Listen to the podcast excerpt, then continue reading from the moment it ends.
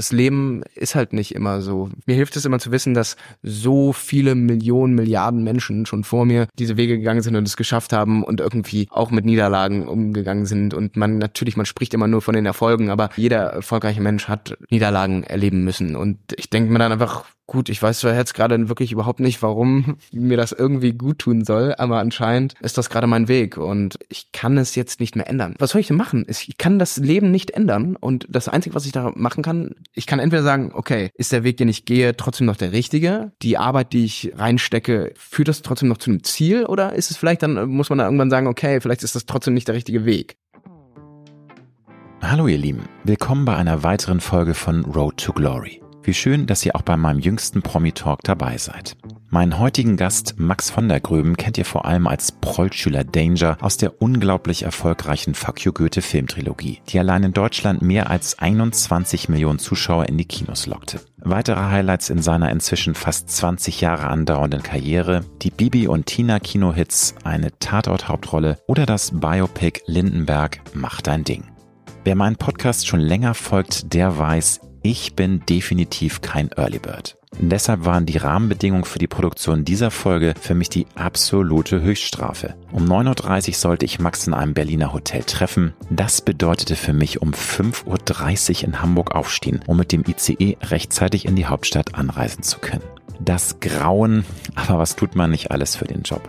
Meine latente Müdigkeit merkt man mir im Gespräch hoffentlich nicht an. Max war dagegen umso fitter und on point. Wir sprechen über alte und neue Frauenbilder, verunsicherte Männer, Pickelalarm in der Jugend und nagende Selbstzweifel. Max erzählt mir über seine Rolle als junger Nazi-Ehemann im neuen Kinodrama Die Mittagsfrau, dem neuen Film aus der Fuck You Goethe-Welt, der 2024 ins Kino kommt, seine heimliche Begeisterung für die Physik und seine Social-Media-Sucht. Wir sprechen über die Sexiness von Disziplin, seine Pedanterie und er verrät mir, warum es für ihn so wichtig ist, im Leben die Dinge einfach mal anzupacken. Er gleichzeitig aber auch vieles im Vorfeld zerdenkt. Hast du meinen Podcast bereits abonniert? Dann freue ich mich riesig. Falls nicht, dann hole das doch bitte jetzt nach, damit du in Zukunft garantiert keine neue Folge mehr verpasst. Und jetzt wünsche ich dir inspirierende Unterhaltung und ganz viel Spaß mit Max von der Gröben. Du hörst Road to Glory. Als Journalist mit 20-jähriger Berufserfahrung hat Alexander Nebe hunderte von Interviews mit nationalen und internationalen Stars geführt. Unter der Überschrift Deine persönliche Erfolgsstory spricht er hier in seinem Podcast mit inspirierenden Prominenten über Erfolg, prägende Wendepunkte und Lebensweisheiten. Gute Unterhaltung mit einer neuen Folge von Road to Glory mit Alexander Nebe. Lieber Max von der Gröben, herzlich willkommen bei Road to Glory. Hallihallo. Max, was gab's bei dir heute Morgen zum Frühstück? Oh, ist ja noch relativ früh. Eben, deswegen. Und ähm, ich habe noch gar nichts gefrühstückt. Echt nicht? Ähm, ich habe nur was getrunken, Wasser. Und ich brauche das auch nicht so sehr. Also ich kann auch mal die ersten Stunden ein bisschen, ich esse jetzt nicht immer sofort nach dem Aufstehen was. Aber nicht Intervallfasten. Also es ist nicht, dass nee, du jetzt so, ein, so ein Fenster ist, hast, äh, nee, wo du mehrere Stunden. So, es ist nicht wirklich bewusst gemacht in dem Sinne. Es ist eher so, ich weiß nicht, ich mache eher lieber erstmal, ich gehe manchmal dann zum Sport oder weiß nicht, ich arbeite vielleicht auch schon mal was oder sitze hier schon mal beim Interview und ähm, dann esse ich gleich irgendwie was. Und was ist dann für dich die wichtigste Mahlzeit, wenn du sagst, so Frühstück ist so gar nicht äh, ah, unbedingt deins? Ne? Das gibt das ja irgendwas, klingt, was man zelebriert, ne? so wo man sagt, da, das brauche ich jetzt unbedingt. Ja, das klingt jetzt total dämlich, aber ich liebe Frühstück. ja, ist so ein bisschen widersprüchlich, aber also, also am Wochenende, wenn du es dann richtig krachen lassen genau, kannst. Genau, ne? genau. Okay. Oder ähm, ja, ich mag das schon auch dann Frühstück. Aber ich meine, nur weil ich es nicht in der Früh mache, kann ja auch um, um elf. Es gibt ja auch, ja auch Brunch oder ne? Genau, irgendwie. Ja, ja. Ich, also kann man sich dann auch manchmal das Mittagessen sparen. Sehr gut. Lieber ein großes ähm, Frühstück machen. Ja. Und wann bist du heute Morgen aufgestanden? Schrägstrich, wann ist so deine normale Zeit? Das ist ja immer auch je nach Reinsetzen, wenn du mal ein Junket hast, wenn du drehst, dann musst du manchmal wahrscheinlich in Herrgottsfrühe raus. Das variiert ja sehr. Aber wann bist du heute aufgestanden und wann ist so deine normale Zeit in Anführungsstrichen? Also bei uns im Schauspielern ist es ja häufig so, dass wir, da wird uns quasi gesagt, mehr oder weniger, wann wir aufzustehen haben, beziehungsweise ja, das kann auch jeder, aber zumindest wird uns gesagt, wann wir abgeholt werden oder irgendwo sein müssen und dementsprechend richtet sich dann die Aufstehzeit. Also da ähm, gibt's dann auch keinen drin, man hat einfach dann zu funktionieren. Da wird der Wecker so gestellt und ja, Klappe also, halten.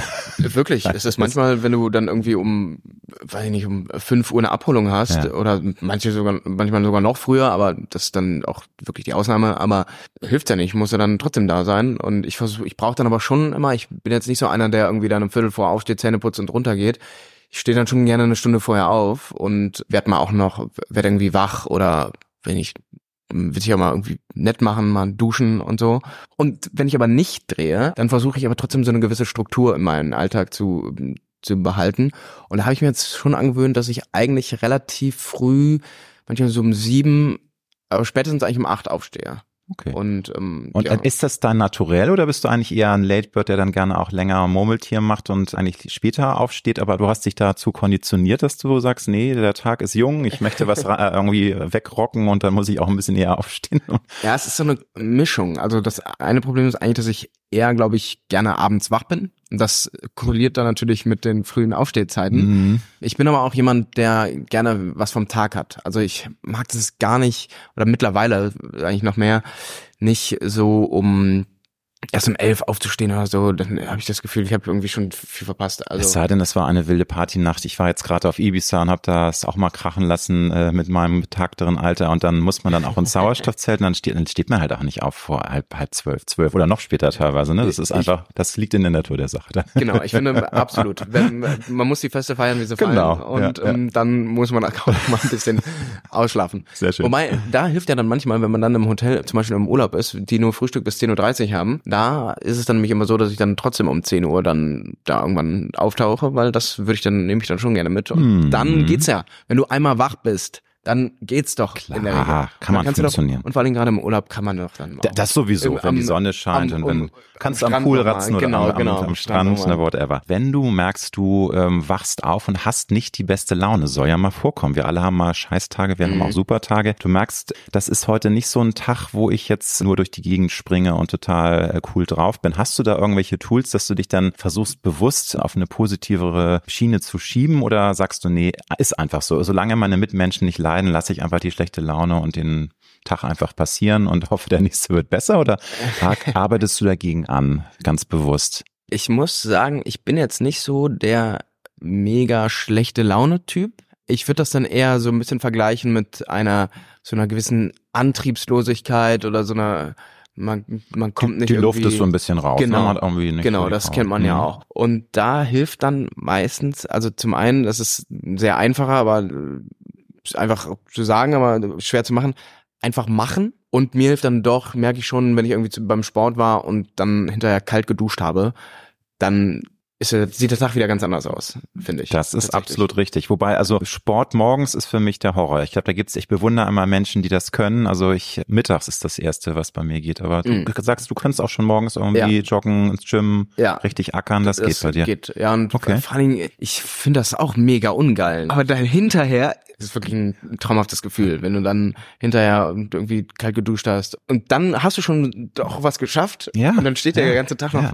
bevor. Total. Dann du bist irgendwie, der ganze Body ist irgendwie ne, um, durch, durchflutet und auf Pumpe und alles gut. Genau, ich kenne ja. das auch. Lieber Max, in deinem neuen Kinofilm Die Mittagsfrau, nach dem Erfolgsroman von Julia Frank, spielst du Willem. Das ist ein für mich sehr ambivalenter Charakter. Mhm. Zum einen ist er in der Geschichte natürlich auf den ersten Blick der Fiesling. Zum anderen hat er aber auf mich auch wie ein junger Mann gewirkt mit durchaus weicher Seite, der aber eben aufgrund seiner sehr strengen nationalsozialistischen Erziehung, man muss dazu sagen, es spielt erst zum Aufkommen des Nationalsozialismus, mhm. aber eher so 30er, 40er Jahre, mhm.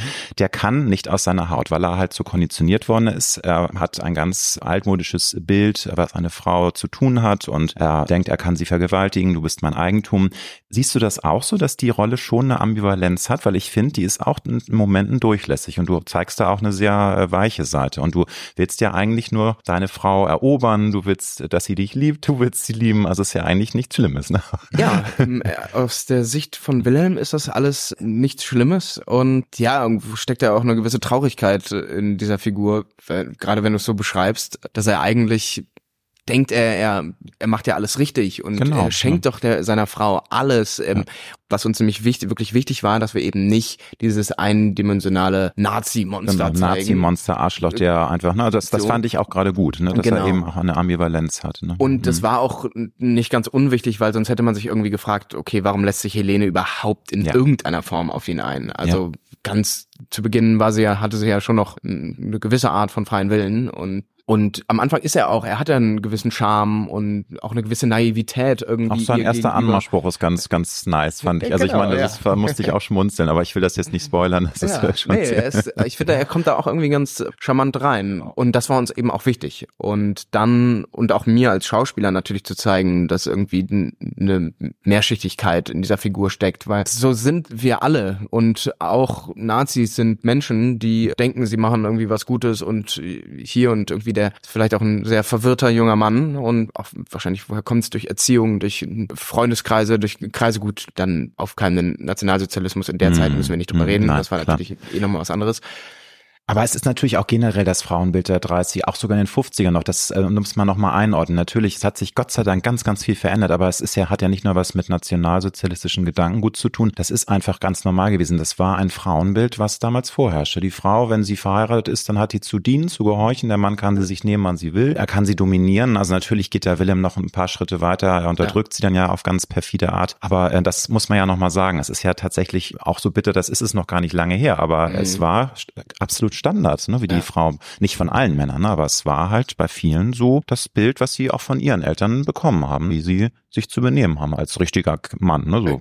Absolut. Und das auch ist schon krass, ne? auch was Wilhelm sagt, er meint es ja ähm, äh, irgendwie auch gut.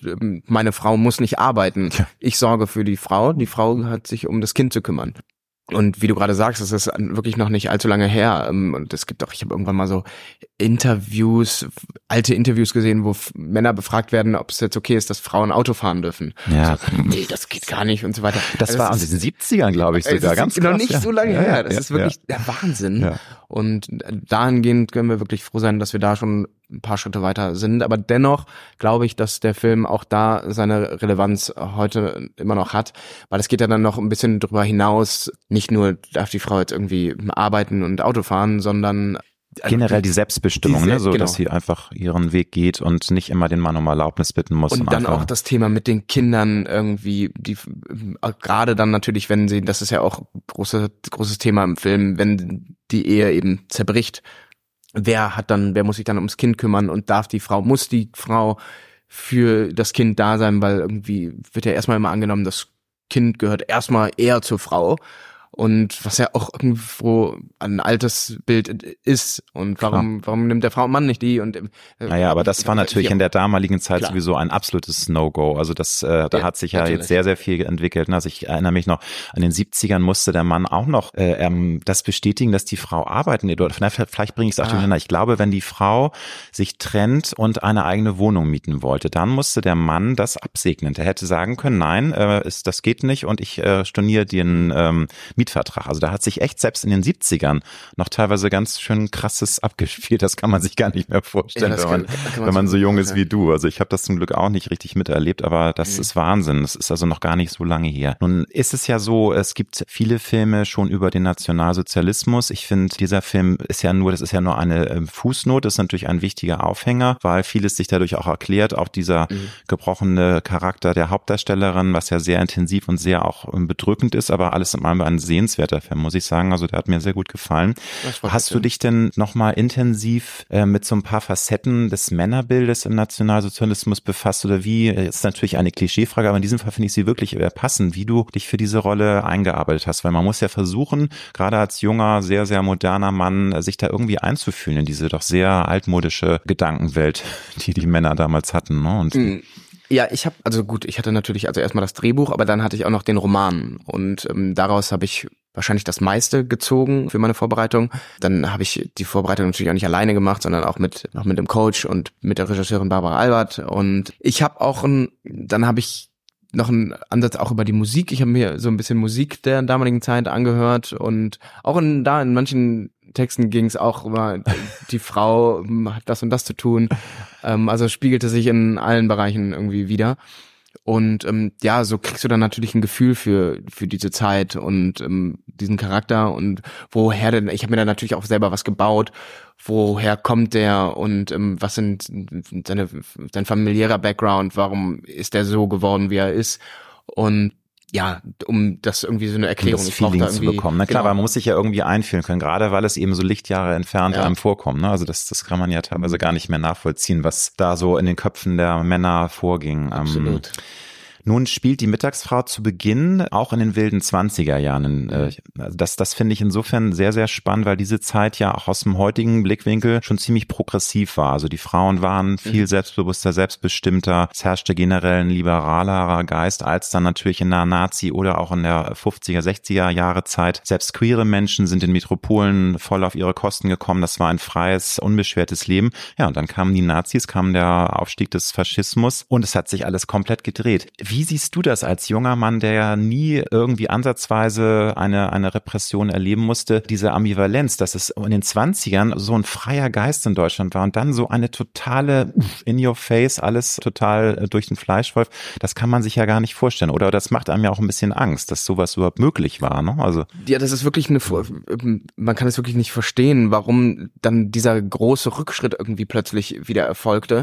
Also gut, weil die Nationalsozialisten eben dieses Weltbild Bild hatten, haben. Aber ich, ich frage mich natürlich dann auch oft, was wäre, wenn es anders wäre, wenn die Nazis eben nicht so da oder entweder gar nicht oder nicht in der Form. Vielleicht wären wir jetzt schon jetzt schon noch mal, noch mal weiter, weil wir das, den ganzen Schwung der 20er ja, mitgenommen ja, haben. Ja, das war das ist ein guter Punkt, weil es gab ja einen riesigen Backlash und es waren ja die 50er, 60er total miefig, muffig. Ja, ich glaube, dann brauchst du, dann brauch, ja, braucht die Gesellschaft ja. wieder so einen Antrieb, bis ja. du dann wieder da bist, ähm, wo wir jetzt irgendwie dann doch ja schon sind. Ja. Ja, das hat sich ja also was aufgeladen und dann in den 70er gab es dann die Studentenrevolte, sogar in den Ende der 60er schon, aber es war halt klar, die Leute wollten erstmal einfach nur sich wieder was aufbauen und sie hatten keinen Bock mehr, der Krieg sollte vergessen werden, irgendwie ja. alles zuschütten und bloß nicht irgendwie jetzt noch was Neues, Progressives. Mhm. Das war, glaube ich, ich will das gar nicht entschuldigen, ne? aber es war halt, es war ein Prozess nötig, um überhaupt wieder aus dem Quark zu kommen. Ab, absolut. Und auch nochmal auf die Frage, mhm. natürlich könnte man, also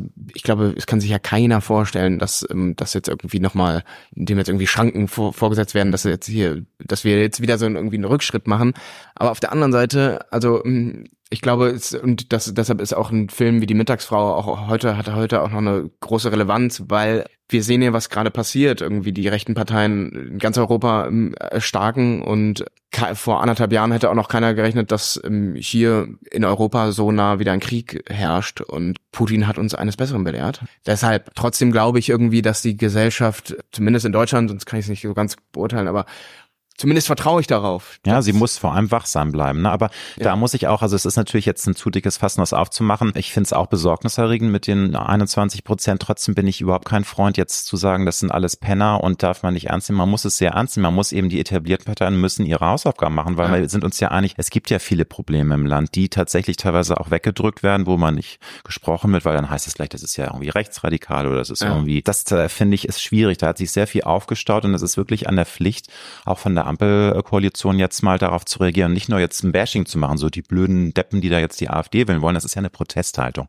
Ja, das sind ja nicht, ne? Und das finde genau. ich schon, und das sehe ich noch nicht so. Ich habe mehr so Gefühl, das wird eher raufgehauen, ne? Anstatt mal so innezuhalten und zu überlegen, was machen wir eigentlich falsch? Wo sollten wir jetzt mal nachbessern? Ne? Das ist ja absolut. Ich glaube, also, die stürzen sich von einem ähm, Streit in den genau. nächsten und Selbstzerfleischung. Ähm, Selbstzerfleischung. ja. Aber ja, also du, aber du bist optimistisch. Das finde ich gut. Das muss man auch sein, weil es gibt ja auch so, viel. Schönes. Also ich sage auch mal, die Welt ist so geil, wenn man ja. das zulässt, das Schöne zu erkennen. Dann es, es hilft ja nichts. es hilft ja nichts, ähm, ganz zu verzweifeln. Nochmal zu dem Thema Rollenbilder. In der Nazi-Zeit, aber wie ich ja auch schon sagte, in den 50er, 60ern, auch in den 70er und 80ern, da waren die Rollenbilder doch irgendwie klar aufgeteilt. Schau dir mhm. mal Werbespots auch noch aus den ja. frühen 80ern an. Da war Mutti einfach zu Hause. Mhm. Ihre größte Sorge war, dass für Fatih der Kaffee auch schön genug ist und dass sie irgendwie das Essen toll macht. Mhm. Das wirkt total oldschool, aber ist noch gar nicht so lange her. Und es war sehr konservativ, sehr altmodisch. Heute ist zum Glück alles anders, aber es ist zum Teil sehr krass anders. Und ich frage dich jetzt als äh, jungen Mann, der gerade mal Anfang 30 ist, wie siehst du das mit der Verunsicherung der Männer? Weil ich höre immer wieder auch von jungen Männern, dass sie teilweise, sie würden gerne charmant sein, sie würden gerne der Frau die Tür aufhalten, sie würden gerne auch vielleicht den ersten Schritt machen, sind aber so verunsichert, weil viele Frauen sagen, nee, ach, ich habe keinen Bock, dass mich da ein Mann mit einem blöden Spruch anmacht oder ich kann mir selbst in Mantel helfen. Das ist nicht pauschalisiert ja, gemeint, ja. Gottes Willen. Es gibt auch viele Frauen, die das cool finden, aber ich habe das Gefühl, dass junge Männer so ein bisschen verunsichert sind, dass sie nicht wissen, was wollen die Frauen eigentlich, wie kann ich mich verhalten, dass sie das auch nice finden, cool mhm. finden und dass ich nicht irgendwie immer überall anecke. Ich glaube, das ist schon so eine etwas so ein Reset und eine neue Herausforderung, oder? Wie siehst du das? Also ich glaube, dass ich gerade noch, also ich bin ja. dann doch zu alt für diese junge so Generation. ähm, also das sind, glaube ich, diese quasi diese zehn Jahre. Ja, so ja, du meinst jetzt so die Anfang 20-Jährigen oder die genau, Teenager. Die haben mhm. wahrscheinlich mhm. strugglen da mhm. mehr. Ich bin, also ich würde nach wie vor einfach, ich glaube, es ist wichtig, einfach grundsätzlich höflich ja. und charmant mhm. und einigermaßen gut erzogen zu sein. Das ist schon was. Und das gegenüber Frauen wie auch Männern. Also auch, ich meine auch das andere, auch wenn du nicht auf Männer stehst, trotzdem kannst du jemandem die Tür Offen aufhalten und nett, genau. und, nett und ja, ja, was weiß total. ich. Ähm, das einfach miteinander, die Achtung genau. vor dem mit, mit Menschen, egal ob Mann oder Frau. Ne? Absolut. Mhm. Und ähm, so kannst du dann auch eine Konversation starten, die dann vielleicht auch zu etwas, zu etwas mehr führt, weil du den anderen attraktiv findest. Aber ich, ich würde mich da einfach nicht verrückt machen lassen. Und natürlich gibt es irgendwelche Frauen wie Männer, die sagen, ich möchte das und hier und möchte so behandelt werden. Das ist auch ihr gutes Recht. Aber trotzdem ist es auch, kann man auch noch ein bisschen ich finde es ja nicht mal altmodisch. Also zu sagen, ich spreche einfach jemanden an. Ich freue mich auch, wenn die Frau mich anspricht, habe ich auch nichts dagegen. Also ja, also du sagst einfach ein bisschen locker machen, nicht genau. nicht zu sehr immer die Schere im Kopf und so, dann läuft das schon. Also ich glaube, wir machen uns das Leben immer viel komplizierter. Ja, das sowieso. Das sowieso. Und, und alle strugglen noch und ja. dann kann man auch einfach, aber höflich bleiben. Das ist immer, glaube ich. Aber Struggle ist ein guter, ähm, gutes Stichwort, weil ich frage mich, natürlich äh, läuft nicht immer alles perfekt, auch wenn es vielleicht auf dem Papier bei dir so aussieht. Du hast ja bisher eine super Karriere hingelegt, ähm, du hast schon ziemlich tolle Milestones hingelegt. Aber ich frage mich, wann, in welchen Momenten plagen auch mal junge, erfolgreiche Männer wirklich mal so richtig krasse Selbstzweifel? Weil ich glaube, das kennen wir ja alle mal, dass man immer mal so Momente hat, wo man sagt, ist das jetzt eigentlich der richtige Weg? Sollte ich mich vielleicht total irgendwie anders orientieren? Nicht in Sachen äh, Job, aber dass du sagst, vielleicht nochmal irgendwie komplett andere Richtung. Oder bist, vertraust du da doch eher so auf deine Entscheidung und struggles da gar nicht so viel? Also so, ich sag mal, im Privaten und so generell in meinem Leben habe ich da schon irgendwie so einen Plan und mhm. ähm, der ist, glaube ich, auch der richtige. Aber dann natürlich auch im, im Job, gerade als Schauspieler, ist das, glaube ich, oft nicht ganz leicht. Also weil sobald du arbeitet, Arbeit hast und ähm, viel drehst und dann ist alles hervorragend. Aber ich meine, wir hatten auch gerade alle Corona und hier. Ganz krass, ne? Also gibt's viele, die ähm, nicht wussten noch ein und aus, auch, auch als freie Musiker oder ähm, als Absolut. die Gastronomen hatten, ja. die, die hatten noch ein bisschen Unterstützung bekommen, aber es gab viele Bereiche, die wirklich die ja. A-Karte gezogen hatten, ne? die nicht wussten, wohin. Ne? Und, Absolut. Und mh. bei, bei uns ist es theoretisch nach jedem, oder gut, es gibt auch manchmal, weißt du schon direkt ein Anschlussprojekt, aber nach jedem Dreh denke ich mir, ja, könnte jetzt auch der letzte gewesen sein. Mhm. Ähm, ja, das ist, das ist immer, es ist nicht sicher an diesem Job. Genau, ne? es ist ja. wirklich nicht mhm. sicher. Und mhm. natürlich ähm, kommen da Zweifel auf und aber ich, es hilft ja nichts. Also ähm, ich werde jetzt nicht mehr irgendwie groß umschulen. ähm, da du, äh, glaube ich, ich musst du dir jetzt auch keine Sorgen machen. Das, das ist und ich glaube auch ein gewisses Vertrauen. Gefangen im Schauspieluniversum. ein, ein gewisses Vertrauen, dass muss, muss sein, ne? Ja, dass sich alles fügt. Aber du sagst, du hast einen klaren Plan. Wo siehst du dich denn in zehn Jahren? Weil es gibt ja auch, das finde ich insofern spannend, weil viele Menschen sagen ja, nee, das ist mir ähm, nicht suspekt. Also natürlich ist es immer cool, auch irgendwas zu planen, aber nicht so langfristig. Und ähm, wohl, du hast jetzt nicht gesagt, gesagt, dass du genau weißt, was du in zehn Jahren machst.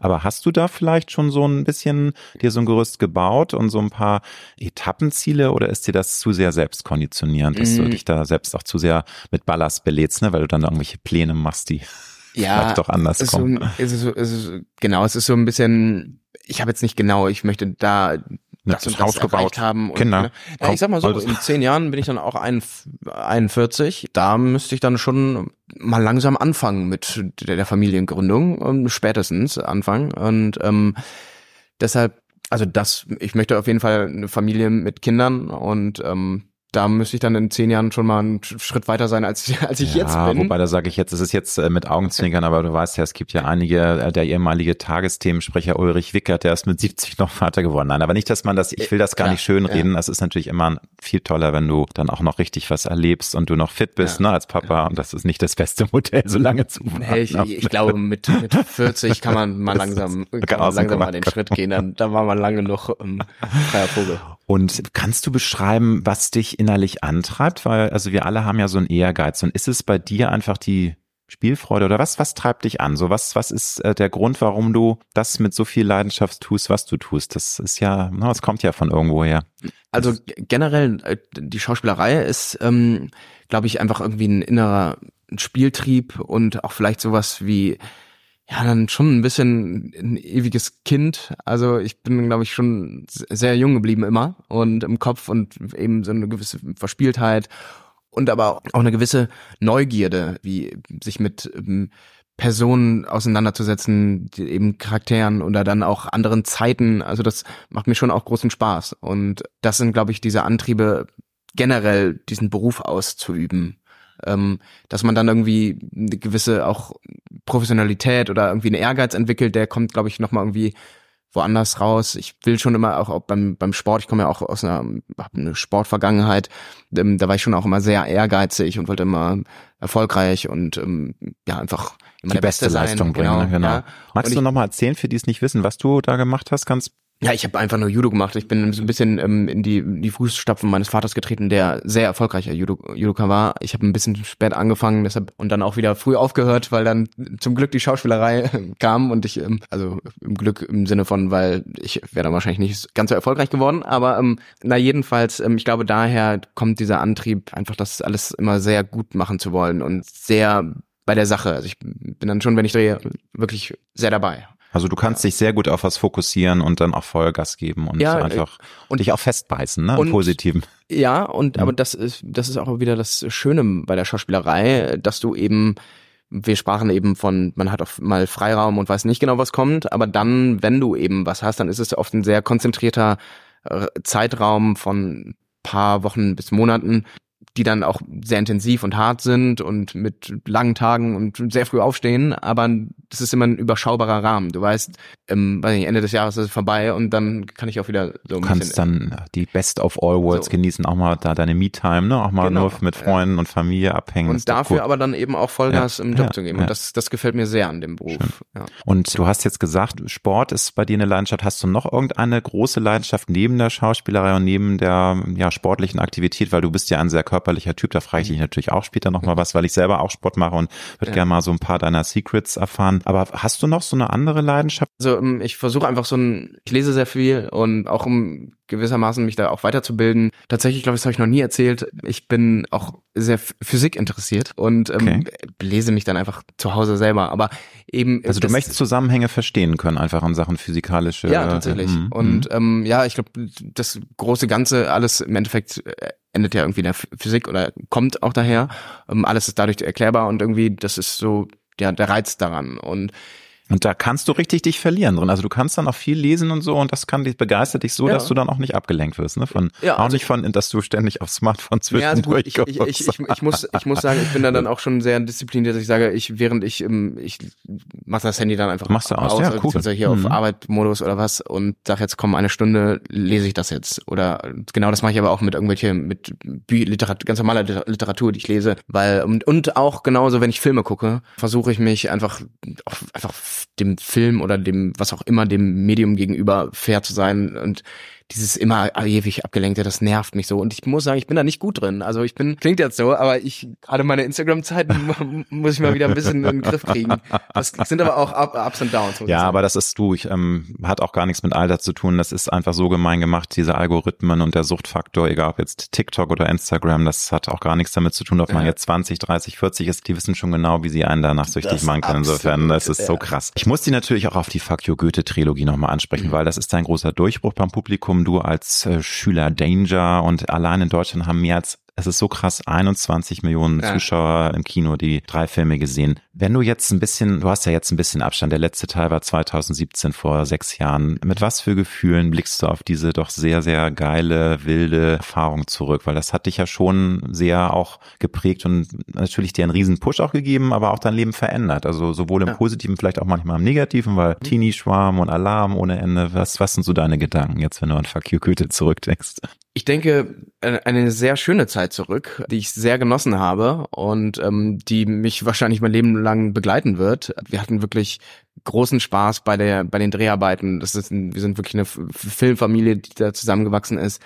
Und ähm, das hört ja nie so richtig auf. Und kann ich auch gleich verraten, wir haben ja gerade einen Spin-off gedreht. Ähm, Guck mal, ich hätte dich gefragt. Also es gibt dann doch noch Ja. mal ein bisschen Material. Ne? Fans jetzt- können sich freuen. Ja, genau. Ich habe jetzt cool. ähm, länger keine Komödie mehr gemacht. Die letzte war Fucky Goethe 3 und jetzt haben wir wieder ein Spin-off gedreht. Und also das kann ich auch erzählen. Das heißt Chantal im Märchenland, Bora Daktekin äh, Regie geführt. Wow. Und, ähm, und das ist natürlich der, also Boa ist ja nun der genau. Master of the Universe, und ne, was Jella das angeht. Hase ne? natürlich als Sehr Chantal geil, und sehr ich spiele auch mit.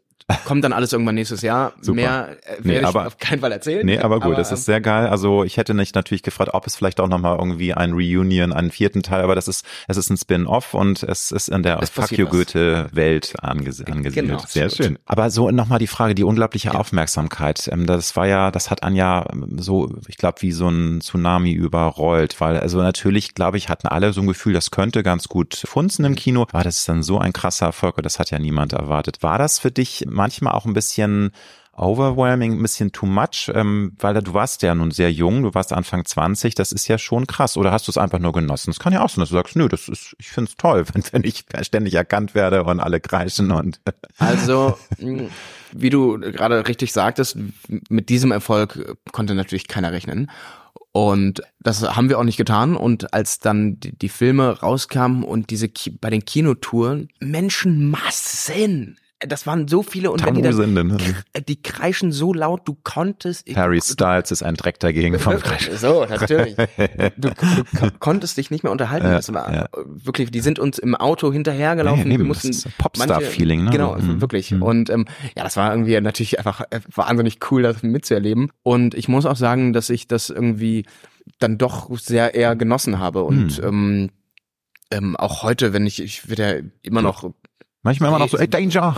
das ist regelmäßig. Also äh, die- natürlich kommt So ein bisschen netten natürlich, ne? So, ey, Danger oder so, oder Max, aber einige sind, die dich auch einen meisten, echten Namen dann. die ne? meisten sind, die meisten sind nett, aber klar, manchmal ist es auch ein bisschen unangenehm, Ja, aber ja, ja. ähm, Gut, das ich, ist ich freue mich, eben, genau, es gibt ja immer überall, aber ich freue mich jedes Mal, wenn ich darauf angesprochen werde und Ja, ein Foto schön. mache und, Cool. und ja, nee, aber ich konnte damit immer ganz gut umgehen, irgendwie, ich bin da jetzt auch nicht so irgendwie abgehoben oder so, ich weiß dann schon noch, wo ich herkomme und also Ja, also ich finde, das hört sich genießen auch immer so ein bisschen ja. an, so, ach, und dann war das alles so stressig und so. Ich äh, Ja. meine ich damit gar nicht. Nur natürlich, es ist ja schon eine Umstellung. Und klar, es ist irgendwie auch was Faszinierendes, wenn man so ein Kreischkonzert dann mit am eigenen Leib und das gilt Ja. einem auch, das ist schon was Tolles. Aber ich kann mir vorstellen, dass es manchmal vielleicht auch um, an, an der Grenze war, wenn dich dann auch Teenies dann gestalkt haben und sowas kommt ja auch dann vor. Ne? Also, hatte, dann, ich finde manchmal, es hat dann eher so ein bisschen was absurd bis albern ist, weil ich denke, okay, Leute, ähm, also da denkt man sich wirklich, ich bin doch jetzt auch einfach nur ein ganz normaler Mensch und wir haben da irgendwie einen netten Film gemacht. Und aber also, du siehst es, ne, was möglich ist, Ja. ne? Das ist Also- Popkultur. ja, Aber du hast gesagt, ihr seid als Filmfamily auch zusammengewachsen. Da muss ich natürlich auch eine Klatschfrage stellen. Hast du mit einem oder dem einen oder anderen Darsteller, Darstellerin noch auch Privatkontakt oder ist das mehr so ein, man kommt, wenn man sich mal sieht auf Premieren oder irgendwie auf Feiern, ist ja auch mal, dann ist das alles easy und man ist eher so auseinandergegangen oder hast du mit dem einen oder anderen noch engeren Draht? also ähm, Abgesehen von dem Spin-off, ne, da war ja klar, da war ja auch wieder dann ja, das enge. also ich muss sagen, ähm, erstmal, ich bin ja einer der wenigen Schauspieler, die nicht in Berlin wohnen Ja, und die stimmt. anderen wohnen alle, meine ganzen Ja, ja, Goethe-Kollegen wohnen alle in Berlin, bis auf Elias, gut, der wohnt ähm, er wohnt ja in erst München, ne? Jetzt wohnt er, glaube ich, in New York. Ja, naja, ja, ja. wie auch immer. Der, der, der ist, der, so, so. Aber das ist natürlich, deshalb hatte ich jetzt nicht so einen regelmäßigen Kontakt. Mhm, Aber mhm. mit, ähm, gerade mit Jella Hase, ähm, wir haben schon immer Kontakt und treffen uns auch mal privat, wenn ich in Berlin bin, sehen wir uns oder war ich auf einem großen Geburtstag oder so, war jetzt vor kurzem, deshalb komme ich darauf und ähm, also es ist schon also, ein genau, also das ist wirklich eine Freundschaft und wir Toll. verstehen uns wirklich sehr gut und ähm, ja, die anderen mag ich auch alle wirklich sehr gerne und wir mögen uns alle und wenn man sich sieht, ist alles gut, aber es ist jetzt nicht, Ja. dass man sich ständig äh, WhatsApps oder oder irgendwas da. Ja, ne? genau. Ich meine, die haben ja ihren Freundeskreis, klar, ich habe meinen klar. Freundeskreis. Eigene Leben. Der, genau. Wie selbstbewusst warst du als Teenager? Oder wie wenig selbstbewusst, wenn du dich zurückerinnerst? Warst du immer schon ein Nee. einer, der in sich geruht hat und sich eigentlich auch mochte? Ja, ich ähm, habe natürlich auch gestruggelt und gerade auch, gut, wenn das irgendwie dann auch gerade anfängt, oder ich denke zumindest, wo ich dann viel gestruggelt mit dem, mit dem anderen Geschlecht oder mit dem, Mhm, wenn das erstmal losgeht, ne? So so losgeht, beschnuppern genau. und Und ähm, ich weiß noch, ich hatte, ich hatte eine Zeit auch, ich hatte ein bisschen ähm, eine schlechte Haut, ich hatte Akne, Akne und ähm, das hat mich doch Same hier. Äh, Echt? Der Horror. Und das Ja. kann, das ist viel schlimmer. Es macht so viel mehr mit Ja. einem, als die meisten das wahrhaben wollen. Genau. Weil du guckst in den Spiegel und denkst, what the fuck? Ja, und das ist so, du, dass das. du kannst, du denkst, du kannst nichts machen. Warum, warum passiert es? Und ich habe dann irgendwann Tab so Tabletten genommen, dann wird das irgendwie besser Kenn- und so. ja, ja, diese kenne ich, habe ich auch ja. alles. Erst habe ich so Creme gehabt, die hat Ja, dann aber irgendwie out, die hat dann immer Klamotten ausgeblichen. Meine Mutter hat einen Schreikrampf Ich, bekommen. an dieser Stelle an alle Teenies, ähm, nehmt direkt diese Tabletten, die sind wirklich der Wahnsinn. die halt, es gibt's, da Ähm, gibt's verschiedene, ne? aber wir ja. wollen jetzt auch keine Pharma-Werbung machen, aber Nee, ich also glaube, die also sollen, es, die sollen auch jetzt nicht ganz ohne sein und aber ist- irgendwie aber es keinen Alkohol dazu trinken. wenn du krasse Akne hast, ist es, glaube ich, das Beste. Ich Ja, habe jeden Fall. Rohakut, irgendwas mit Rohakutan, habe hieß es bei mir, aber wahrscheinlich Oh, inzwischen Roakutan, heißen sie. auch- Ich glaube, sowas äh, in der ich- Art war das, ne? Aber wie auch immer. Ich glaube, das wie ist auch derselbe Ja, Wirkstoff. So, aber klar, Genau. Pickel, ähm, also Ja. Akne äh, als Teenager, Aber Horror. irgendwann habe ich dann auch gesagt, also ich habe dann auch mal ich weiß noch, ich wurde sogar mal erkannt und dann, ich hatte bei einem Film Inklusion, hatte ich auch noch ähm, Pickel und dann wurde ich erkannt und dann, äh, krass, du, früher hattest du doch noch voll die, äh, voll die sch schlechte Haut und so. Ich so, ja gut, man verändert sich auch und man wird älter. Und ich habe aber irgendwann auch damit gelernt, dann das einfach hinzunehmen. Ich sag, ja, es ist jetzt ähm, die Zeit gut, das ist jetzt halt mein Schicksal, aber ich sehe, es geht auch wieder weg. Ja, und, aber ähm, trotzdem, es ist nur ein bedingten Trost. ne? Also ich, bin weiß, der aber absolut Partner. Man kann dann auch einfach sagen, ja, so ist es. Du hast, ich- du, jeder Mensch hat seine Struggle und ähm, seine Probleme. Und wenn dir jemand sagt, du hast ein hässliches Gesicht, weil du Pickel hast, dann weißt du, diese Person, die das sagt, hat zu 100 Prozent auch irgendwas. Absolut, sie, die haben alle ihre, sehr Jeder Mensch ja, hat das. ja, ihren Triggerpoint, Und, ne? Und das ist nur, dass genau. sie sich dann irgendwie da abreagieren mit ihren eigenen Makeln. Ne? Und, Und ich finde, das irgendwie zu wissen, das kann dann auch irgendwie auch befriedigend sein, wenn du weißt, zu Hause im Bett hat jeder seine Sorgen. Aber es ist ja, man sieht ja auch, du hast das, auch wenn es sicherlich hart war, gu- gut überstanden. Aber also du sagst, es war schon äh, eine Reise und auch ein Kampf als Teenager. ne? Also du musstest schon eine gewisse Zeit Ja. einfach auf die Weide und einfach äh, auch auf die Nase fallen, ne? Und Ja. also die ganzen Gen- Rückschläge, ne? Und Genau, gerade in Hm. diesen Be Beziehungen, das war dann irgendwie schon nicht immer so super, Mhm. aber ähm, ja, aber ich hatte immer einen guten Freundeskreis und ähm, ein gutes Elternhaus auch. Also ich hatte jetzt nicht die Riesenprobleme, aber ähm, die normalen Teenie-Probleme. Du, ich glaube, also ich kenne kenn nur gern, also es gibt sogar tatsächlich Teenager, zumindest behaupten das dann die Menschen als Erwachsene, dass sie irgendwie als Teenager auch relativ in sich geruht haben. Würden wir uns alle wünschen. Ich glaube aber, dass Mhm. entweder ist es äh, wishful thinking oder ähm, Ja. es ist 0,01 Prozent von, also ich glaube, jeder Teenie hat seinen Ich, seine- ich sein Päckchen zu 100% von überzeugt. Family, deine Eltern, deine Mama ist ja nun auch sehr bekannt, Ulrike von der Gröben, die RTL-Sportmoderatorin, auch dein Papa Alexander hat äh, lange in der Medienbranche gearbeitet, ist auch als Schauspieler ähm, erfolgreich. Wie haben die beide eigentlich reagiert? Haben die dich von Anfang an äh, total supported? Waren die sozusagen Wind unter deinen Flügeln oder haben die manchmal so erstmal geschluckt und dachten, ach, Max, willst du wirklich jetzt Schauspieler werden? Du weißt, das ist ja so unsicher, ne, die Branche und willst nicht lieber was was lernen, wo du sicher, das ist ja, das muss man immer wieder rausrufen. Es ist geil, Schauspieler zu sein, aber es ist verdammt nochmal, wenn du nicht Ja. eine Festanstellung in einem Theater auf drei Jahre hast, hast du immer Mhm. den Kampf, der nächste Film und es ist nicht so easy, wie sich das viele immer vorstellen. Es sei denn, du bist jetzt der einer irgendwie unter den Top Ten, der da irgendwie Ja. sowieso ständig Handkuss und neue Rollen ne, hinterhergeworfen bekommt. Also genau so war es. Meine Eltern hätten sich, glaube ich, auch sehr gewünscht, hätte ich gesagt, ja, ich studiere jetzt Jura und oder Verb Physik. Äh, ja, gut, dafür war ich definitiv nicht gut genug. Aber ähm, oder Medizin oder was auch immer, so einen soliden Job. Aber meine Eltern, meinen Eltern war auch immer wichtig, dass ich das mache, wofür ich brenne und was ich machen möchte. Und denen war aber eben auch wichtig, dass ich das dann auch wirklich mache und dahinter stehe. Die haben gesagt, Max, wenn du Schauspieler werden willst, dann mach das. Aber dann, was willst du da machen? Willst du auf eine Schauspielschule gehen? Dann musst du dich bewerben. Also dann und so. Die haben, ja dann also die haben schon, die dann so ein bisschen die Hürden und jetzt ne, nicht nur so rumeiern. Nicht nur sagen, ja, nicht nur hier so ein bisschen, ja, ich werde gern Schauspiel-Superstar. Nee, das, dann musst du mit allem leben. Und die haben mir auch gesagt, weißt du, was das heißt. Es ist nicht eben immer, ja, alles super und man dreht und ist ein Superstar und die die Fans liegen einem zu Füßen. So ist es in für sehr du, wenig. Du hast es ja zum Glück jetzt schon so gehabt, schon ne? Insofern, so, genau. yeah, läuft. Aber ähm, wie gesagt, ich kenne jetzt auch die anderen Seiten und ähm, ja, aber meine Eltern haben mich immer supportet und immer gesagt, Also wohlwollend kritisch können wir ja mal so zusammenfassen. Ja, genau, absolut. Sehr schön. Apropos äh, Struggle und ähm, also Schauspielerei, die ja eine Herausforderung ist, kriechen manchmal auch in dir so ein bisschen Sorgen, Zukunftsängste hoch. Wie gehst du damit um? Lässt du das zu oder drückst du die weg? Weil wir alle kennen das ja, dass man immer mal Momente hat, auch wenn es eigentlich irrational ist, dass man sich fragt, hm, was ist in fünf Jahren? Und man macht sich unbegründet Sorgen. Kommt das bei dir vor, so Zukunftsängste? Mhm was allein, was so die Existenz, die finanzielle Sicherheit angeht. Ich rede jetzt ja. gar nicht über das große Ganze, über Global Warming, über Krieg. Da sind nee. genug Gründe, dass wir uns alle Angst machen könnten, äh, woher Angst ja immer ein schlechter Ratgeber ist. So generell so die, die Zukunftsängste, was dich angeht und deine berufliche Zukunft und so. Ja, also vor allen Dingen, ich, es hat auch ein bisschen was damit zu tun mit einer eigenen Erwartung, die man hat und man hat ja so seine eigenen Ziele und Pläne und um, ähm, würde das und das gerne noch machen und vielleicht wünscht man sich, dass das und das so passiert. Aber gerade in dieser Branche kann man das nur bedingt beeinflussen. Und da, es gehört auch einfach eine große Portion Glück dazu. Und ähm, definitiv kann man auch noch immer wieder betonen. Ja. Ne? Es ist, es ist Talent, es ist Hartnäckigkeit, aber auch Glück zur richtigen Zeit am richtigen Ort, Ab, Connections. Absolut.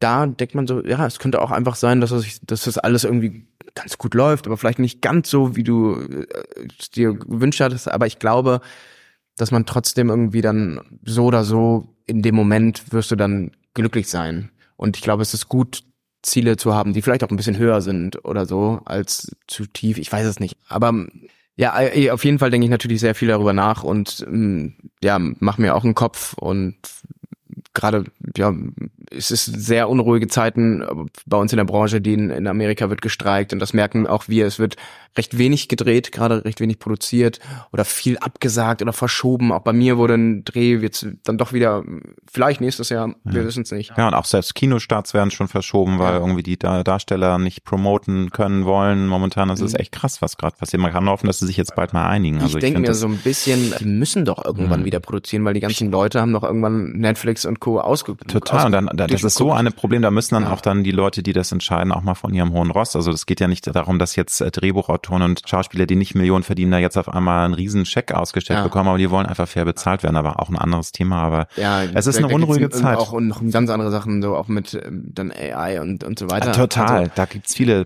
Dinge, die da kommen, ne? Aber ja, spannende aber, Zeiten. äh, total, aber deswegen, äh, wie, wie bist du denn als Selbstständiger beim Thema Geld? Also bist du da sehr bedacht, dass du dann was zurücklegst und so, weil nochmal, es ist ja so, dass du auch äh, später keine, äh, vielleicht bist du ja in der Künstlersozialkasse wie ich auch, ich bin ja auch selbstständig, aber viele verstehen das immer gar nicht. Also entweder ist man, hat man das Glück und man verdient irgendwie äh, Millionen, das ist in Deutschland eher selten der Fall, oder man muss eben schon gucken, dass man ja. sein Geld dann auch ein bisschen anlegt. Bist du da oder ist dir das noch zu lame, das Thema, und hast du noch keinen Bock mit Anfang 30? Nee, ich glaube, mit Anfang 30 sollte man schon äh, längst dabei sein, im besten das Falle. Stimmt, ähm, ja. Ich habe tatsächlich mal auch ein, ähm, ich hab manchmal meine guten Momente und habe mal, als ich dann mal auch mehr verdient habe, das ist ja immer mal mehr, mal weniger. Klar. Und ähm, mhm. dann was Schlaues auch mit dem Geld gemacht. Aber ich bin dann, ich könnte auch ein bisschen da noch mehr machen. Also man soll ja am besten mehr, mehrfach aufgestellt sein, also in, in allen Bereichen.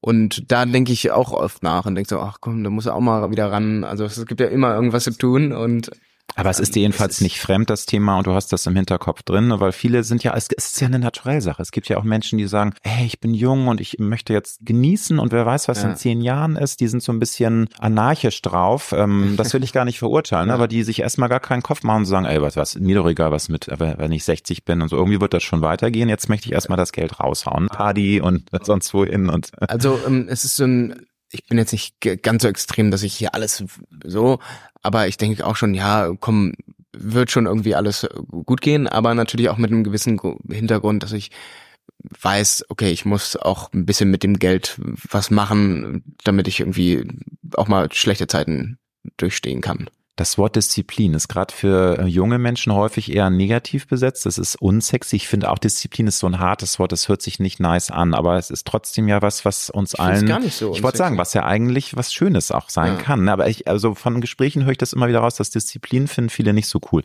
Ich schätze dich aber schon als disziplinierter Mensch ein. Würdest du das bestätigen, dass es dir schon auch was bringt, dass du deine Routinen hast, allein schon was den Sport angeht? Also ja, also ähm, ich finde Disziplin gut, aber das klingt jetzt auch mal so, als ob ich ähm, das, so, äh, so ein es ist, es ist also du weißt, was ich meine. Also das eigentlich ist es was Gutes, aber das Wort ist, finde ich, negativ besetzt bei vielen Menschen. So, absolut, ja, so aber Disziplin, ich, so Zucht und Ordnung, Disziplin. Ja, so ich, finde aber, ich, ich finde aber, Disziplin hat auch was mit einer um, gewissen Konzentration oder mit einem Fallenlassen mhm. Äh, auf etwas. Total, innere Haltung, ne, und auch, also genau. Dedication, sich irgendwie also ja, Dingen wirklich widmen. Zu, zu widmen, mhm. absolut. Und ähm, das geht, glaube ich, in dieser schnelllebigen Zeit irgendwie Welt immer mehr verloren, weil du immer schnell hier aufs Handy guckst und jetzt schnell das und das machst und hier absagst und da sich verabredest und mal irgendwie konzentriert irgendwas zu machen, ist bewundere ich. Deshalb finde ich Disziplin toll, weil ich erzähle das jetzt hier so groß, aber natürlich ähm, bin ich auch nicht immer super diszipliniert. Und deshalb finde ich Leute, die bewundere ich, die so richtig diszipliniert sind, finde ich toll. Mhm. Aber das beste Beispiel ist ja, man, äh, du bist ja nun ein sehr körperlicher Mensch, eine beneidenswert gute Form. Das ist ja auch eine Sache von Disziplin, weil das fällt einem ja nicht in den Schoß. Das heißt dann immer, ey, du hast gute Gene und so. Ja, es ja. gibt sicherlich auch Menschen, die gute Gene haben. Wahrscheinlich gehörst du auch dazu. Ja, trotzdem fällt einem das ja nicht in den Schoß. Du musst ja trotzdem was dafür tun. Ist das für dich auch, weil ich wollte deswegen mit dir darüber sprechen, weil ich merke, ich bin jetzt an so einem Punkt, wo ich drei, viermal die Woche Sport mache, wo ich merke, ich brauche das auch. Also natürlich gibt's auch mhm. Tage, wo ich null Bock drauf habe, aber ich merke, wenn ich mal drei Tage keinen Sport gemacht habe, dann fehlt mir irgendwas. Und das ja. finde ich ist was Tolles, dass da so ein Mindset-Switch ist, dass man irgendwie gar nicht mehr drauf verzichten möchte? Oder würdest du da jetzt widersprechen, nee, ich mache das nur, weil ich einfach ähm, schlank und äh, trainiert bleiben möchte? Das sind ja manchmal verschiedene Motive es ist äh, aus beidem. Also ich glaube, das eine kommt, folgt dann aus dem anderen. Wenn du einmal in so einer Routine auch drin bist, dann braucht der Körper die eben und dann tut dir das irgendwie auch nochmal auf einem anderen Level irgendwie gut und gehört zu dir. Und ich hatte das mal irgendwie gehört, das ist wie so Pfade, die quasi erstmal platt getrampelt werden müssen und diese neuen und dann irgendwann und dann irgendwann, je öfter du diesen Weg gehst, der am Ende, der am Anfang irgendwie stark verwachsen ist, eine Herausforderung ist und dann irgendwann wird es eine glatte Straße im besten Falle und dann kannst du da auch noch entspannter drüber fahren und dann ist es auch nicht mehr so eine Anstrengung und bis zu diesem Punkt zu kommen, ist es wahnsinnig hart. Und aber ich glaube, da muss man dann halt manchmal durch. Und wenn du dann diese Routinen hast, das kann ja alles Mögliche sein. Das kann dein Buch, was du liest und oder Physik oder aber auch Sport und sein. Irgendwas, was such dir, was du brauchst, was dir gut tut. Und dann kann ich dich ganz total nachvollziehen, dass ich das dann auch brauche. Und, ähm, und mich dann auch ein bisschen schlecht fühle, wenn ich irgendwie ähm, jetzt, äh, ja, nee, fuck jetzt, ähm, wäre schon wieder gut, wenn ich jetzt mal irgendwie, weil ich weiß nicht, viel unterwegs war oder drehe oder. Es ist ja, du, es kommt immer mal dann was dazwischen genau, und man ja. denkt sich, oh, und wo ist das nächste Gym? Ich habe hier gar keine Möglichkeit. Ich bin ja irgendwie in der Walachei, da kann nur dann ja. mal, äh, mit eigenem Körpergewicht irgendwas machen. Und aber ich glaube, es ist ähm, auch deshalb so gut, so eine Routine und eine Disziplin zu haben, weil es werden noch bestimmt genug andere äußerliche Umstände kommen, die diese Routine und Disziplin zerstören.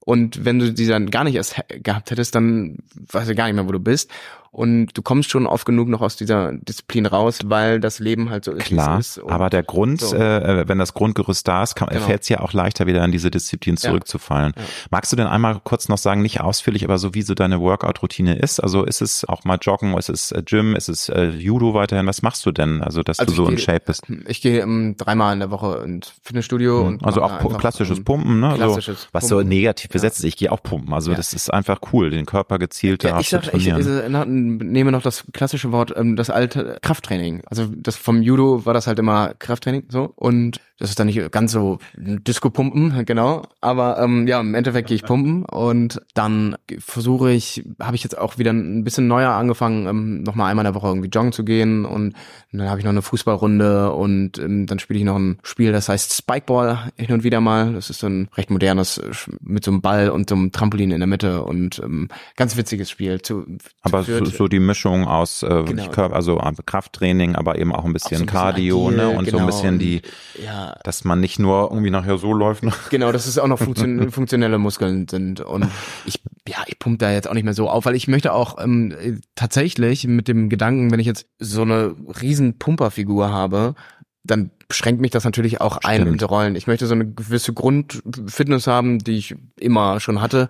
Und da kann ich dann auch schnell variieren. Ich habe jetzt zum Beispiel für eine andere Rolle mal, ja, fast zehn Kilo, irgendwie waren dann acht oder neun waren es dann am Ende mal aufgepumpt und da war ich so ein bisschen massiger und so. Weil du hast und, ja, glaube ich, ähm, schon die Genetik. Also du könntest, wenn du richtig Gas gibst, kannst du auch dann noch Rocky spielen, ja, ne? Im Remake oder ich, so. Ich ne? merke, also das ich, merk, ich muss wahnsinnig viel essen. Ich muss wahnsinnig viel essen, weil ich verbrenne einfach sehr viel. Deshalb, du armes, auch, du armes genau, Geschöpf. Ja, ah, alle mal Wein rein jetzt.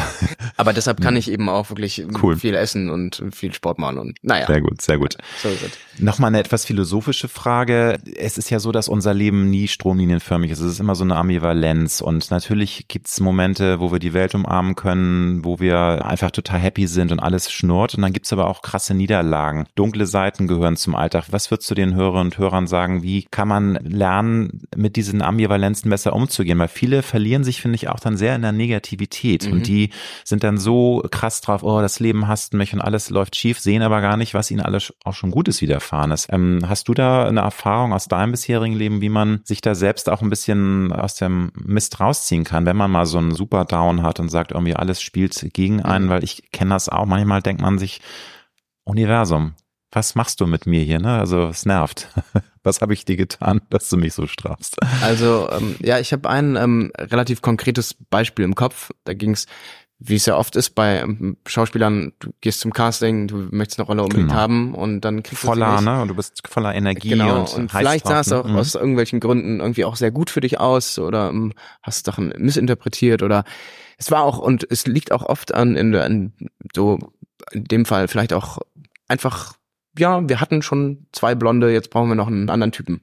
Und so einfach kann es auch sein. Es hat gar nichts mit Talent zu tun, sondern einfach so eine Typfrage und, und ob manchmal dem Casting-Agent passt jetzt irgendwie deine Haar, ja, Haar nicht, ganz bla, ehrlich, bla. Um ganz ehrlich zu sein, wir haben sehr viele, sehr gute Schauspieler, junge Schauspieler in Deutschland. Daran liegt's nicht. Die spielen können viele. Aber da sind wir wieder beim Thema. Zur richtigen Zeit am richtigen Ort. Irgendwie mhm das im Casting genau das so mitzubringen, mit dem Partner irgendwie stimmig zu sein, das kannst du manchmal gar nicht wirklich sagen, warum das jetzt mit dem und dem besser funktionierte. So, und da gab es einen, das wollte ich unbedingt machen. Und da war wirklich, ich habe also ich, was ich dann erstmal, ich habe so geflucht und bin, ich habe auch geweint und wirklich, es war wirklich. Ähm, Aber finde ich cool, so. ja. Also es hat und, dich wirklich ähm, verletzt in dem Moment. Wahnsinnig, also mhm. weil das so und ja, und dann, ja, was machst du dann? Und dann, ich denk dann, und da muss ich sagen, ich glaube leider, dass es wirklich zwei Arten von, oder auch mehr Menschen, aber vor allen Dingen, entweder bist du eher ein positiver Mensch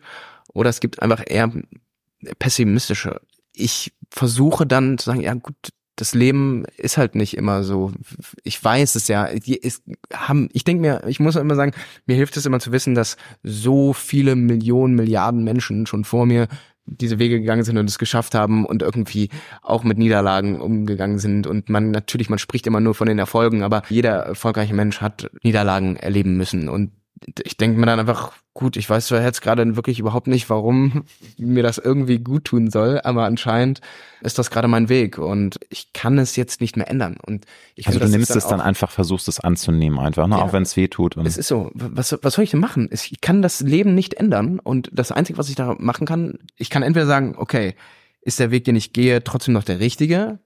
Die Arbeit, die ich reinstecke, ist es, führt das trotzdem noch zu einem Ziel oder ist es vielleicht dann, muss man da irgendwann sagen, okay, vielleicht ist das trotzdem nicht der richtige Weg. Ähm, in dem Fall war das jetzt einfach bei dem einen Projekt leider scheiße, aber grundsätzlich geht der Weg ja irgendwie irgendwo hin. Und auch mit meiner Routine und mein, mein Alltag und so habe ich da nicht in Frage gestellt, weil das war alles eigentlich so, so wie ich es möchte und, ähm, und mir auch gut tut. Und ähm, dann habe ich einfach, ja, dann, ja, dann bist du halt irgendwie schlecht gelaunt beim Sport, aber machst das dann trotzdem. Und ja, es geht, geht, es, es geht ich glaube, irgendwie immer wirklich, weiter. das einfach, muss es einfach machen, akzeptieren und weitermachen. Also weitermachen und eben auch mal Dinge einfach machen, finde ich auch mal einen guten Spruch. Machen. Nicht immer nur reden, einfach machen. Machen. So. Einfach machen. Finde ich sehr gut. Hast du eine schräge Angewohnheit? Ich, äh, das Wort Marotten kennen junge Menschen teilweise nicht mehr. Vielleicht hast du es gehört. Also so einfach so, gibt Leute, die haben die Angewohnheit, immer die Handtücher gerade zu ziehen oder äh, schreiben irgendwie tausend Listen. Hast du irgendeine lustige Marotte, eine witzige Angewohnheit, die du uns verraten magst? Wo du sagst, das ist schon ein bisschen schräg, aber auch es ist that's me und Ich kann bin, ähm, ich bin ziemlich, ähm, ähm, ich neige zu einer gewissen, ja, ich bin pedantisch. Pittern, also schon, ja. Ja, also bin- sowas, dass ja. das alles an seinem Platz liegen Genau, muss, oder? alles hat bei mir einen Platz und so und ähm, meine Familie auch früher dann irgendwie, als wir noch halt, als ich noch bei meinen Eltern gewohnt habe, ich habe die Spülmaschine neu eingeräumt. Geil, weil das, Also ich- das war nicht so noch, wie du dir das vorgestellt Ich hast. ordne, also Sehr ich, lustig. Ja, da bin ich, Ja. das ist ein bisschen krass. Ja, aber ist doch, finde ich total süß und ehrlich, weil also ich kann dir auch Geschichten erzählen und das ist auch, ist auch irgendwie menschlich und jeder, ich glaube, die meisten haben irgendwie eine Angewohnheit. Ja, nee, Viele, und- witzig. Gut, klar, ich finde das, ja- ich finde das auch eine gute Angewohnheit. Total, ja. Aber, ähm, Besser als wenn du ein Messi wärst. Genau, ja, nee, also. Also Pedanterie nicht ist schon bei dir. Krankhaft, aber schon, na, ich mag das schon, wenn das hier so auf Kante liegt oder so, ja. In welchen Momenten empfindest du pures Leben, pures Glück? Weil wir alle wollen ja glücklich sein, wir wollen diese Momente haben und es gibt tausend Varianten, aber wenn du jetzt spontan überlegst, Ja, was macht dich wirklich glücklich, wo du sagst, geil, es ist so toll auf der Welt zu sein, ich bin Ja. glücklich, ich bin happy. Ich war gerade da, das ist im, im Urlaub im, auf einer kleinen Insel, auf einer Nordseeinsel und da bin ich mit meinen besten Freunden, mit meiner Familie und wir trinken was, wir machen vielleicht zusammen Musik oder hören Musik und sitzen am Strand, gucken aufs Meer. Das ist wirklich, das ist für mich Glück, pures Glück. Das, ganz einfach. Ganz einfach. Gibt's ein Credo, ein Lebensmotto, was dir immer mal wieder im Kopf rumspukt? Oder äh, klar, es gibt tausende Mottos und, und Credos, wie man das Leben sehen kann, kluge Kalendersprüche. Fällt dir spontan irgendwas ein, was du mal ganz cool fandst? Oder ist das schwierig, weil es eben so viele Sprüche gibt, Lebensweisheiten? Meister, die, die Lebensweisheit, wir haben es gerade schon gesprochen, die Lebensweisheit heißt machen. Weil du, da hast du auch gute Erfahrungen mit gemacht mit diesem Machen, Also, ne? Nicht, nicht ich- reden, ich, um, ich, nicht äh, immer nur im Kopf irgendwie. Ja, ich wollte gerade sagen, Mhm. ich, ähm, ich erzähle hier so, aber ich bin ein großer Denker. Ich zerdenke viel. Also du auch manchmal aus Angst vor der eigenen Courage, aus was könnte sein, also Genau, auch so die Folgen. banale Sachen irgendwie, Mhm. keine Ahnung, fahre ich jetzt da noch hin oder nicht? Also jetzt so dann irgendwie in den Urlaub oder was, was weiß ich jedenfalls. Ähm, ich denk, zerdenke dann doch viel und dann denk, aber dann erinnere ich mich einfach und sag, Max, mach einfach. Oder äh, auch was auch machen ist, etwas nicht zu machen. Also einfach Auch den Mut zu haben, mal Nein zu sagen, ne? Ja, genau. Mhm. Es ist genauso machen, Mhm. aber irgendwas Entscheidungen finden. Ja, und das finde ich schon immer gut. Ich könnte jetzt auch sagen, wer siebenmal fällt, soll achtmal aufstehen. Gut, es gibt ja auch den Spruch, hinfallen, aufstehen, Ach, Krone richten, genau. Es gibt schöne Sprüche, finde ich natürlich, das Leben ist viel zu komplex, um uns in einen Spruch zu äh, pressen. Aber ich finde, machen ist ein guter Leitspruch Ja. fürs Leben. Ja. Nun bist du noch ein sehr junger Mann, aber es ist meine klassische Abschlussfrage. Auch dir stelle ich sie. Wenn du dem 18-jährigen Max einen guten Rat geben könntest mit der Lebenserfahrung und dem, was du inzwischen auch an Weg zurückgelegt hast und gar nicht nur auf die Schauspielerei, generell vielleicht auch was dich als Mensch angeht. Wenn du dem was raten könntest mit dem Wissen, was du heute hast, was würdest du dem sagen, dem ganz jungen Max? ja, sei mutig und finde ich wirklich gut. Und da kommt auch, schwingt auch wieder dieses ein bisschen Machen mit. Ähm, Also nicht, nicht so viel sich selbst konditionieren, höre ich raus. Ne? Also Ja. so Angst haben und genau, nicht ähm, und hab Mut und Selbst, Selbstvertrauen. Also das ist auch bei uns im Job wirklich wahnsinnig wichtig. Mut und Selbstvertrauen. Weil aber das ja fehlt, gerade das fehlt halt noch als junger Mensch. Ne? Das Genau. ist eben das Problem. Und einfach vertrau Mhm. darauf, dass es funktioniert. Und das ist wahnsinnig schwer zu, umzusetzen und zu machen, aber ja, sei mutig und hab keine Angst auch vor der Niederlage. Auch ganz wichtiger, finde ich Wirklich. gut. Ja, Ähm, weil weil es dich ja auch formt und prägt. Das hört sich auch immer so, es ist für den Moment der Niederlage kein Trost, aber ja. im weit, weiteren Blick ist es schon und was Schönes. Kann ja, wenn du es gar nicht erst versuchst, mhm. dann hast du es ja schon verloren. Ja. du bereust auf dem Sterbebett nicht das, was du versucht hast, sondern das, was du nicht versucht hast. Genau. Das ist auch ein bisschen, hört sich so ein bisschen groß an, es ist aber so. Ja, Deswegen einfach wirklich. versuchen. Mutig sein und machen. Guck mal. Das ist doch ein schönes Schlusswort. Ich wünsche dir viel Erfolg für die Mittagsfrau, auch für die ähm, weiteren Projekte, die kommen, auf das noch ganz, ganz viele tolle kommen. Und ich freue mich total auf den Spin-off von Fuck You Goethe. Sehr gut. Ja, der, du hast gesagt, der ist abgedreht, ne? Also der ist, das, der ist toll. abgedreht. Ja, ja, Also nächstes Jahr dann, also noch Post-Production. Wir freuen uns und, sehr und drauf, dann Max. Ich noch, dann kann ich natürlich noch darauf hinweisen, dass im November das Deutsche Haus kommt, auch eine Romanverfilmung von Annette Hess. Und ähm, da geht's ähm, um die Auschwitz-Prozesse äh, in Frankfurt und diesmal bin ich kein Nazi, sondern stehe auf der guten Seite, bin ein junger Anwalt, der für das Gute kämpft und das kommt Ende des Jahres. Danke, dass du dir die Zeit genommen hast. Danke auch.